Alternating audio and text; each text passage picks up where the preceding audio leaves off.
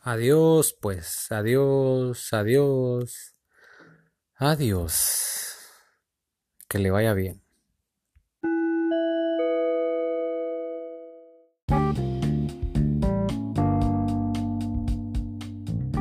Hola, ¿qué tal están? Bienvenidas y bienvenidos a Puente Levadizo.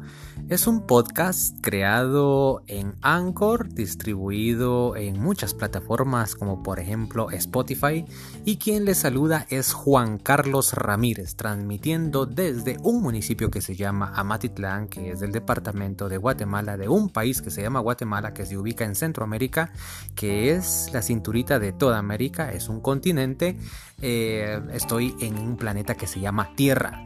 Así, desde un lugar de este pues estamos transmitiendo este episodio. Sabe que el número 15. Hemos llegado al número 15 de la segunda temporada de Puente Levadizo. Puente Levadizo es un podcast que eh, pues he creado en medio de toda esta cosa a la que se le llama pandemia, que ha dejado mucho dolor, le ha dado mucha perspectiva a algunas personas, agradecimiento y pues sentimientos negativos también a otras.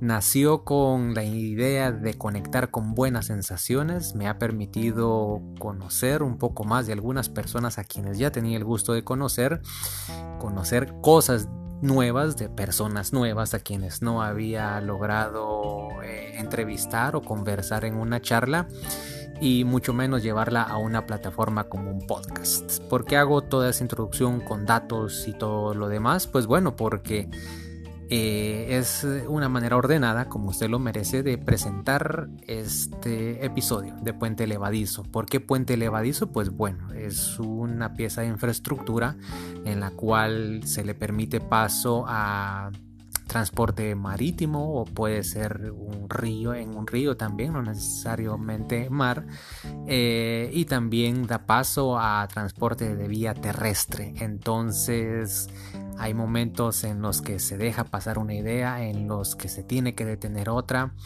Y siempre he defendido que no es una tribuna o una vitrina para exponer verdades porque creo, al menos en lo que yo le expongo, estar lejos de ello simplemente es una oportunidad de poderla o poderle acompañar con entretenimiento, con ideas de otras personas y plantar por ahí eh, esa semillita de pensamiento crítico. Uy, ¿qué es eso? Dirá usted, ¿y para qué lo quiero? Yo no voy con esas ideas. Más allá de un asunto de ideologías, creo que siempre es bueno cuestionarnos, no para quedarnos en ese pantano de ideas, sino que pues para remojar un poco eh, algunas, dejarlas saber cómo eh, si fuera pues un compuesto con harina como leva, como se dice comúnmente cuando se le aplica la levadura y cómo va pues poco a poco esa idea ya sea creando algo en usted o usted viene y la desecha. Así que cualquier cosa que se le exponga en Puente Levadizo es con el objetivo de, que usted tenga una idea o una perspectiva distinta a la que tal vez usted ya tiene. No necesariamente hay que compartir lo que Juan Carlito Ramírez le dice aquí. Pues bueno, sea usted bienvenida y bienvenido en este episodio ceremonioso. Sí, porque a quién le estamos diciendo adiós, dice usted, si ni siquiera me había dado la bienvenida. Pues le decimos adiós a 2020. Yo no estuve tan de acuerdo en quienes pues decían, ay, qué año aquí, de año allá. Ese año podrá ser el peor, yo lo puedo entender para algunas personas. El cuento de que 2021 puede ser peor aún. Y, pero no me voy a quedar con la perspectiva por un lado realista negativa. Eh, también puede ser el mejor de su vida. Así que esa dualidad es a la que enfrenta a la que se enfrenta todos los días eh, los seres humanos. Así que no es un asunto de años, es un asunto que tocó, es un asunto que, que hay que saber resolver y lo que no ha podido resolverse ha tenido que resignarse. Algunos han perdido mucho, algunos todavía lo podemos contar. Eh, hasta esta fecha no le puedo decir si tengo el bicho o no, simplemente síntomas no tengo y menos un diagnóstico. No sé hasta cuándo va a llegar pero me siento muy agradecido por eso. Espero que muchas y muchos de ustedes estén así. También sé que algunos y algunas ya pasaron por esa situación difícil y tienen una idea distinta de qué es a quién o a quién se le está diciendo adiós a un año. Eh, las circunstancias continúan, los peligros continúan y también las posibilidades y las oportunidades. Pero bueno, ¿de qué más vamos a hablar en este episodio? Demos un respiro y yo le voy a contar desde dónde exactamente transmitimos en esta ocasión.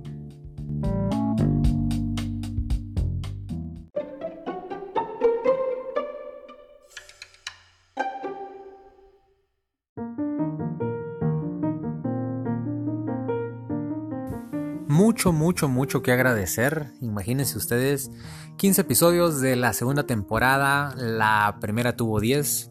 Estaba observando ahí los datitos, las estadísticas. Un 20 de junio de este año comenzó Puente Levadizo. Ahí estaba yo todo emocionado, no sabía qué hacer. Recién había descubierto esta plataforma que se llama Anchor que usted puede descargar sin importar el sistema operativo de su teléfono y también puede pues luego tener acceso en su computadora. Usted puede tener un estudio decente así formal de grabación o hacerlo en el teléfono como yo lo estoy haciendo. Eh, ¿Qué necesita? Pues la complicidad de un poco de un ambiente no tan bullicioso, aunque ha habido episodios en los que usted ha escuchado aviones, eh, motos, carros, gatos, perros, eh, viento, bullas, bombas, eh, vendedores, campanitlados, ensordecedoras, no sé, no sé, no sé, campanitas de carretillas de helados, ensordecedoras. No sé qué más ha escuchado usted, pero lo cierto de todo esto es que, ha pasado mucho tiempo. Eh, voces de mujeres o hombres, mucha sabiduría, mucho cariño, mucho compromiso de lo que he escuchado. Y cuando no he querido dar episodios como estos, que son pues así a nivel monólogo, pues he querido darle a usted una perspectiva, no una doctrina ni una verdad, una perspectiva de vida, de un punto de vista de otras personas. ¿Para qué dirá usted? ¿Para qué ha entrevistado a alguien que escribe de cine? ¿Por qué ha entrevistado a una ciclista? ¿Por qué a un comentarista deportivo? ¿Por qué alguien que conduce un vehículo y coordina logística? Eh, ¿Por qué a alguien que, pues qué sé yo, que ha tenido diferentes eh, facetas o, o, muchas cosas que escribir? La intención ha sido que usted conozca que hay alguien que hace cosas distintas a usted y usted dirá, sí, perdón señor, yo lo veo todos los días, pero escuchar a las personas eh, le da a usted una idea que tal vez usted no necesariamente tiene la razón con algo o hay una manera distinta de hacer las cosas. No quiero reñir ni invadir, ni decirle, ni predicarle, ni des, eh, a ver, demandarle que haga cosas distintas. Simplemente eh, a mí me sirve ver cómo otras personas digieren algunos problemas similares a los míos. Son personas tan humanas y con tantas ocupaciones y preocupaciones como usted y como yo. Y por ahí uno va teniendo luces, por ahí va teniendo uno ideas, eh, ver que se puede asimilar, ver Usted dirá que me puede dejar el cine si todo es fantasía. Yo creo que disciplina, eh, pasión, seguir lo que se quiere, eso lo puede encontrar en el cine, en la pintura, en, hacer pasteles, no sé, a lo que usted se dedica. Atender a las personas que requieren mucha paciencia, les he decir. En fin, esa ha sido la idea en Puente Levadizo de llevarle en ocasiones otras veces también lo he hecho con el objetivo de darle espacio. En esta segunda temporada, por ejemplo, eh, sigo con la idea firme de poder tener la mayor cantidad de voces de mujeres porque considero que hacen mucho y en ocasiones pues lo que menos tienen es espacio para visibilizar usted dirá, entonces ustedes de los que ahí se cuelgan las, las pañoletas verdes y esas cosas, mire, yo tengo claro que, que el mundo no es parejito para todos. Entonces creo que, que también es justo conceder algunos espacios cuando se puede. Eh, más allá de que aquí le tire uno o no ideológicamente. Hay que, hay que ser justos. eh, y dar reconocimiento cuando se puede y cuando no se puede, pues no se puede, usted. Espero. En todo caso, fíjese que me he encontrado con un dilema. El dilema es en hubo unas fechas últimas en las que había un afán que por momentos me quitaba la paz, como para decir, ¿y ahora que a, quién les presento? Y sentí por momentos que me perdía de la esencia. La esencia era compartirles qué me ha estado ocurriendo, eh, qué es lo que pienso, como les digo, alejados de creer que lo que yo diga es la verdad. Y y, a veces perdía la perspectiva, me sentía casi como en un programa. Eso no es un programa, es claro, es un podcast, yo lo sé, pero digamos que no es con la rigidez, no porque ustedes no merezcan que yo sea responsable, sino que, que la idea era divertirse y no es que lo haya dejado de hacer, por momentos sentí más presión que diversión y entonces me puse a pensar que no puedo perder esto o sea, yo lo estoy haciendo para divertirme. Usted dirá, a la que egoísta, ¿sabe qué? Mejor ya no lo sigo, con permiso, ahí nos vemos. No, hombre, no, no, no, no, o no, mujer. No, no es así el asunto. Eh, creo que en la medida que yo me divierto y me la paso bien, ustedes también. Al menos esa es la idea. O por lo menos eh, el clic que usted le dan, el play que le dan, es en función de que, nos podemos acompañar y pues no tengo musiquita de fondo, pero, pero, pero nos pasamos un, buen rato y, yo me la paso bien y, de verdad deseo que en la compañía que le pueda hacer, ya sea que usted esté manejando o cocinando o lavando platos o, o haciendo no sé qué, yo la pueda acompañar o yo lo pueda acompañar. Yo me la paso bien con esto, así que no significa que que, yo no le pueda dar un buen producto, solo de que yo mismo no debo traicionar mi esencia y mi esencia es pasármela bien. Y si eso exige pues de pronto hacer un esfuerzo extra para cumplirles, pues qué bien, pero es como un regaño en público que me estoy dando hacia ustedes. No sé si lo entienden, es una cosa compleja. Eh, Juan Carlitos habla solo, pero hoy le estoy hablando a ustedes, pero habla, a veces habla locuras, así que no voy a desvariar más. Le quería poner la perspectiva de, imagínense, 20 de junio de este año fue el primer episodio. El segundo fue muy rápido, fue a los cuatro días. No pasó ni una semana porque yo estaba así emocionado y quería saber qué días lo iba a dejar. Decidí dejarlo los martes. A partir de ahí, todos los martes desde junio, imagínense ustedes, han sido tan amables de estarme siguiendo y esperando esos episodios que los escuchan cuando ustedes les dé la gana. Y eso me agrada porque aunque ellos cumpla con una fecha, ustedes son libres de estarlos escuchando cuando puedan y se los agradezco de verdad tantas personas, eh, gente muy de, mi círculo cercano, bueno, lejano y cercano, como mi hermana, mis sobrinos, eh, mi, hermano, eh, alguien más que por ahí me ha dicho que lo escucha. aquí en Guatemala, en Estados Unidos, la banda del Fishman, mi compadre, qué sé yo, tantas personas fieles oyentes de otros espacios que yo tenía en otros lugares, como Brenda Carías, por ejemplo, eh, personas nuevas como, como, como Jimena. En fin, hay, tantas voces, de verdad, hay que ver el cielo, porque es con el acompañamiento de Luna que están luciéndose en estos días.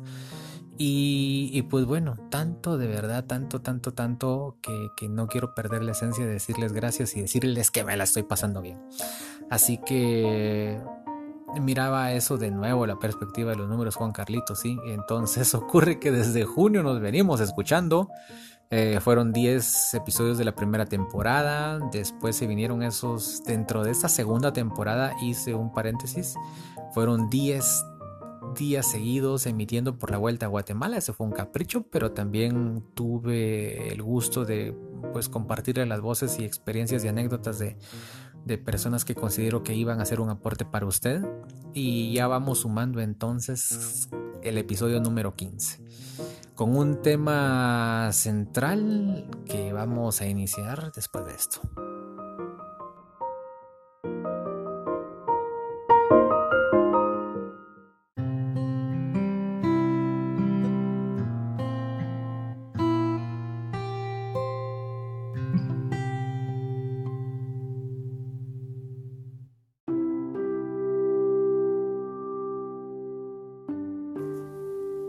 Y después de esto, ¿cómo vamos a quedar?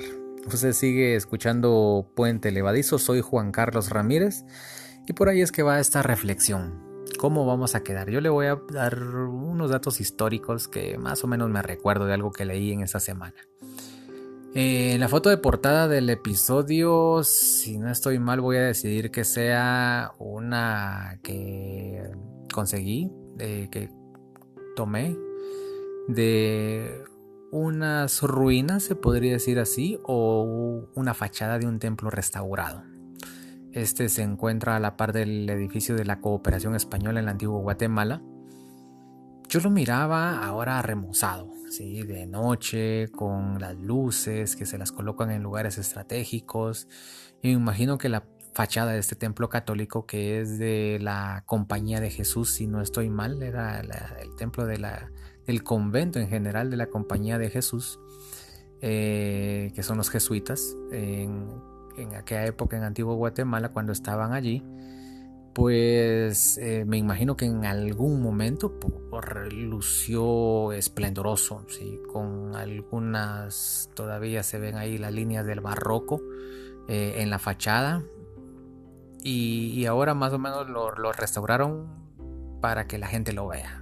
En el interior tiene otro uso, ya no es un templo como tal católico, pero sufrió el terremoto de 1773, si no estoy mal, y es una construcción que fue iniciada como en el 1500 y algo, fue autorizada y terminada pues un tiempo después. Después del terremoto de 1773, recuerde usted que lo que hizo fue devastar toda la antigua y entonces se trasladan luego a este valle donde está la ciudad de Guatemala ahora, Guatemala de la Asunción, eh, al de la ermita y pues ya el traslado es en el 1776. Pero esos terremotos eh, dejaron devastación en antiguo Guatemala. Después hubo otros que también dejaron devastación. Les he decir, busque por ahí datos de los terremotos de Santa Marta. No, los de Santa Marta son esos del 73. Los de 1917 y 18 en la ciudad de Guatemala, donde está actualmente, también dejó una destrucción tremenda usted. O sea, yo he visto fotografías del terremoto del 1976 y comparado con lo de 1917, yo me quedé impresionado. Incluso no sé si, a ver, creo que fue en 1917, incluso un 25 de diciembre o en el 18. Bueno, por ahí usted busque el dato. Pero creo que un 25 de diciembre, creo que sí fue de 1917 en Ciudad de Guatemala, un terremoto terrible, ¿verdad? Y entonces usted ve que se le destruyó por completo la fachada de la de, varios templos que ahora están reconstruidos y que de nuevo fueron dañados en el 76. Eh, pues entonces le digo todo eso porque es imposible no hablar de las consecuencias del COVID. Eh, relaciones fisuradas, eh, nos distanciamos más de otras personas. Yo no voy a negar que para mí sirvió como un pretexto como para al inicio para, para ya no asistir en algunas reuniones, eh, no juntarme con algunas personas. De pronto uno no tiene tal vez, mm, digamos, aquello de decir, mira, ya no me quiero reunir con vos porque se oye bien feo.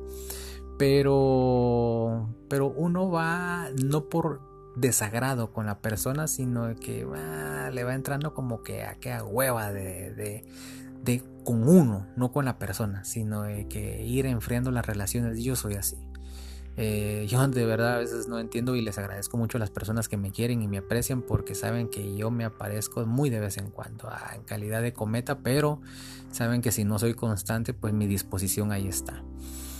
Pero se han fisurado relaciones eh, por esto de la pandemia. Hay vacíos físicos que ya no se van a llenar por las muertes como consecuencia de esta pandemia. Eh, las cosas han dejado de ser igual y, a qué le llamamos normalidad antes también, ¿verdad? Mucho que analizar. Pero el asunto es de que usted puede comparar todo eso con el antes, con la fachada de estos templos y, que cayeron. Algunos fueron reconstruidos, algunos son funcionales y otros solo los pusieron bonitos y, ahí están con una función diferente, no a la original, pero siguen siendo funcionales, por lo menos para tomarles una foto. Y entonces la pregunta es, ¿en calidad de qué vamos a quedar nosotros después de todo esto? ¿Vamos a quedar como una simple fachada restaurada? ¿Vamos a hacer un edificio que se pueda utilizar para lo mismo? vamos a hacer un edificio que se pueda ser utilizado para alguna otra cosa. Vamos a hacer simples pedazos de columnas, de paredes o de bóvedas o de cúpulas derrumba. Vamos a hacer simples ruinas. ¿En calidad de qué vamos a quedar? Yo me preguntaba eso cuando, cada vez que veo al antiguo Guatemala o veo eh, la mismísima catedral que, ya no tiene, por ejemplo, algunas, algunas imágenes que antes tenía en, pedestales. Si usted quiere ir a ver los pedazos eh, que alguna vez que fueron estatuas eh, en la catedral que ya no existen, pues puede ir al Museo de Historia, si no estoy mal, el que está ahí en la zona 1, donde tiene su oficina el cronista de la ciudad Miguel Álvarez.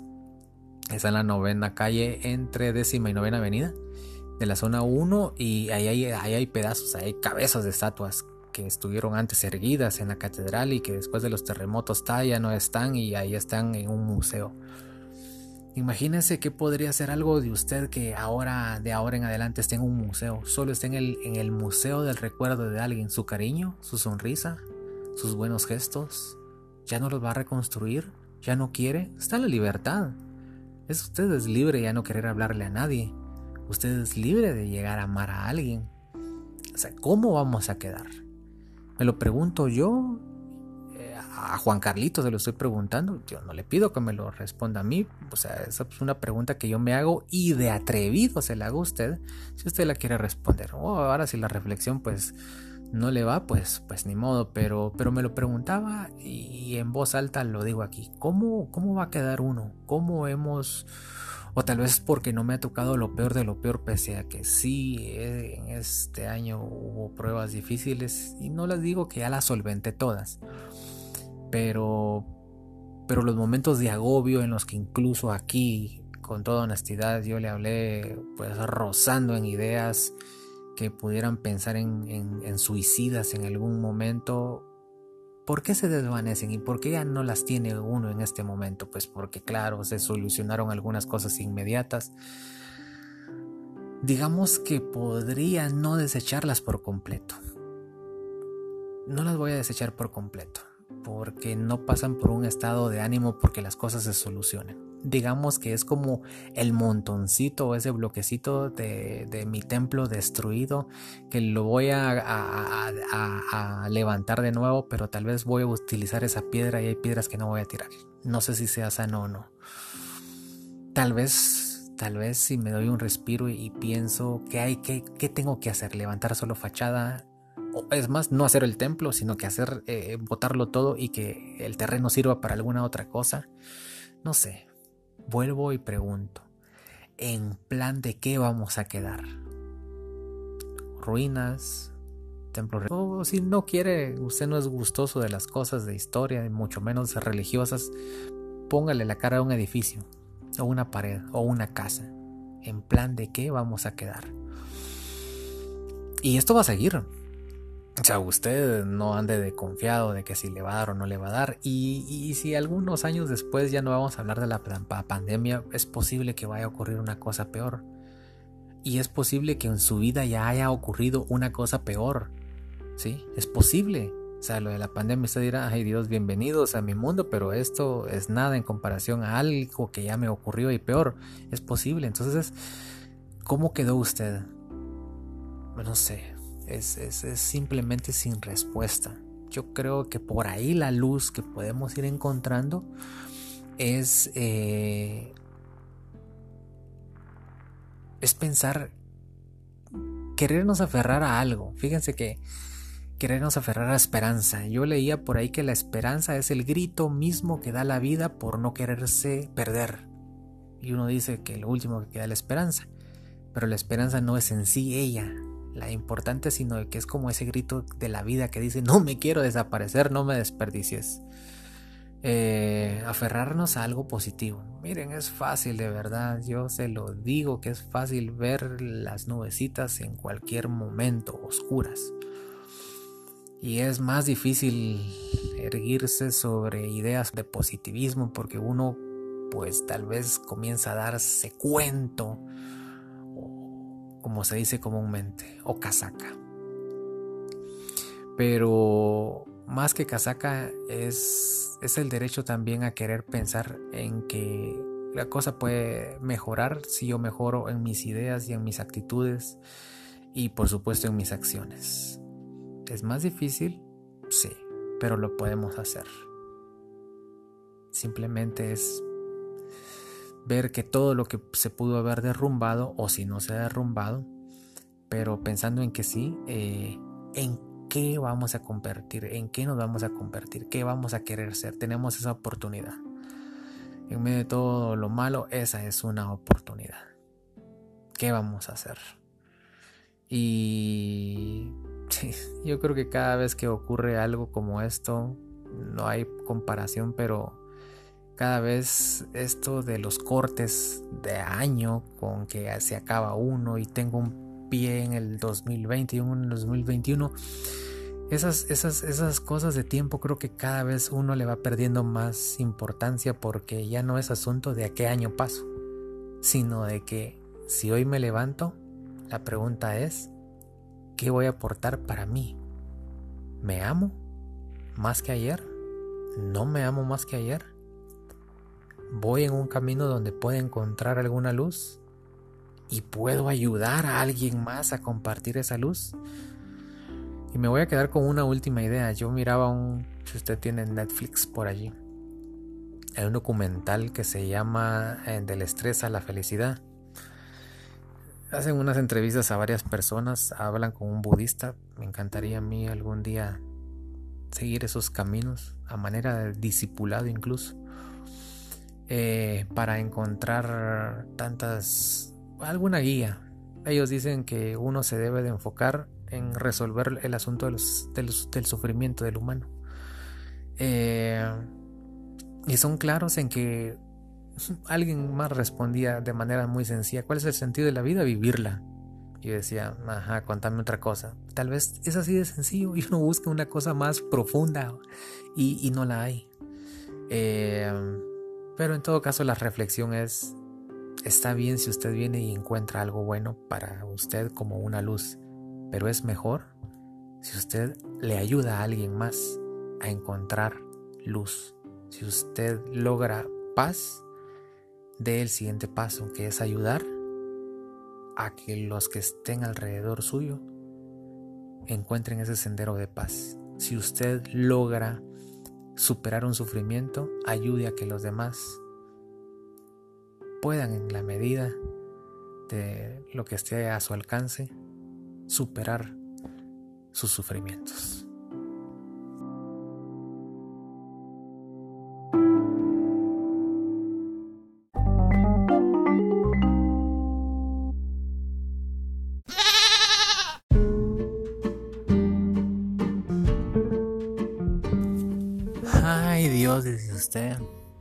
No me contó desde dónde graba. Bueno, yo me puse a hablarle de todos esos detalles, esas cosas. ¿Será que uno debe contar todos sus secretos? Yo alguna vez les dije que si fuera youtuber, ya, ya, ya después de, de tanto desarrollar, que soy un podcaster. Eh, eh, eh, eh, eh podcaster usted. Sí, así le dicen a los que hacen podcast. Porque ese es un podcast que se llama Puente Levadizo, que es creado en Anchor por Juan Carlos Ramírez. A ver, ¿qué es lo que ocurre? Pues bueno, ya he ganado en amor propio, así que creo que ya podría ser, si tuviera las habilidades y el equipo, posiblemente podría ser un youtuber. Para decir que no sé, pero creo que antes de saltar a eso, debería de meterle a los TikTok, ¿verdad? Porque me, no sé, para algo puede servir. Eh, vencer eso de verse, porque aquí me ha costado mucho toda la carrera que hice en radio, que nunca me agradó como me escuchaba, Pero me dio no sé qué, eh, encontré un CD de una entrevista que le hice a una escritora poetisa, Nora Murillo, hermana de, de Dalila Witz, una buena amiga. Esa entrevista, ay Dios, la hice, no sé, hace unos 15 años, tal vez más o menos por ahí. Y cuando escucho la introducción es como escuchar el podcast. O sea, a mí me daba risa, ¿verdad? Era una bobería. Pero imagínense ustedes, fue una entrevista que hice en aquella época y pues qué mal, porque la verdad que me lo grabaron mal. Pero, pero era una época donde digitalizar lo que uno llevaba en cinta, porque yo lo grabé en cinta, o sea, en fin, era, era otra época. Ahora, pues medianamente uno se escucha bien gracias a la tecnología. ¿Desde dónde lo está haciendo? Dígamelo ya. Donde comenzó todo. Estoy donde comenzó todo. Cerrando el año con el último de este año, eh, estoy donde comenzó todo. Eh, en un momento de silencio, eh, comunal, porque ya todos están dormidos, los vecinos me siguen aguantando hoy. Hoy no estoy gritando porque entendí que el micrófono del teléfono es bastante bueno. Así que, que les comparto esto con una modulación diferente. No significa que no esté muy emocionado de compartirles con ustedes. Y estoy en el mismo lugar, en una de las esquinas a nivel de rinconcito del lugar donde duermo con casi que las mismas prendas que conocí en la época en la que no daban ganas de ponerse mayor cosa. Eh, mientras menos mejor. Eh, por situaciones de ánimo, ahora pues lo hago por comodidad. Eh, prácticamente entre chamarras, acostado. Ay, usted era qué vergüenza, ya lo bajé del pedestal en el que estaba. Pues bájeme porque las, se le agradece cualquier buen concepto, pero también las idealizaciones, digamos que no son tan buenas. Pero es un espacio íntimo, físico, en el que yo estoy íntimo, donde estaría impresentable ante usted, pero que me, ha, me ha hecho sentir en tanta confianza y, y digo, wow, hemos recorrido mucho juntos y aún así sean 80, 20, 10, 15, una persona, pues yo siempre les estaré muy agradecidos. Gracias, gracias infinitas.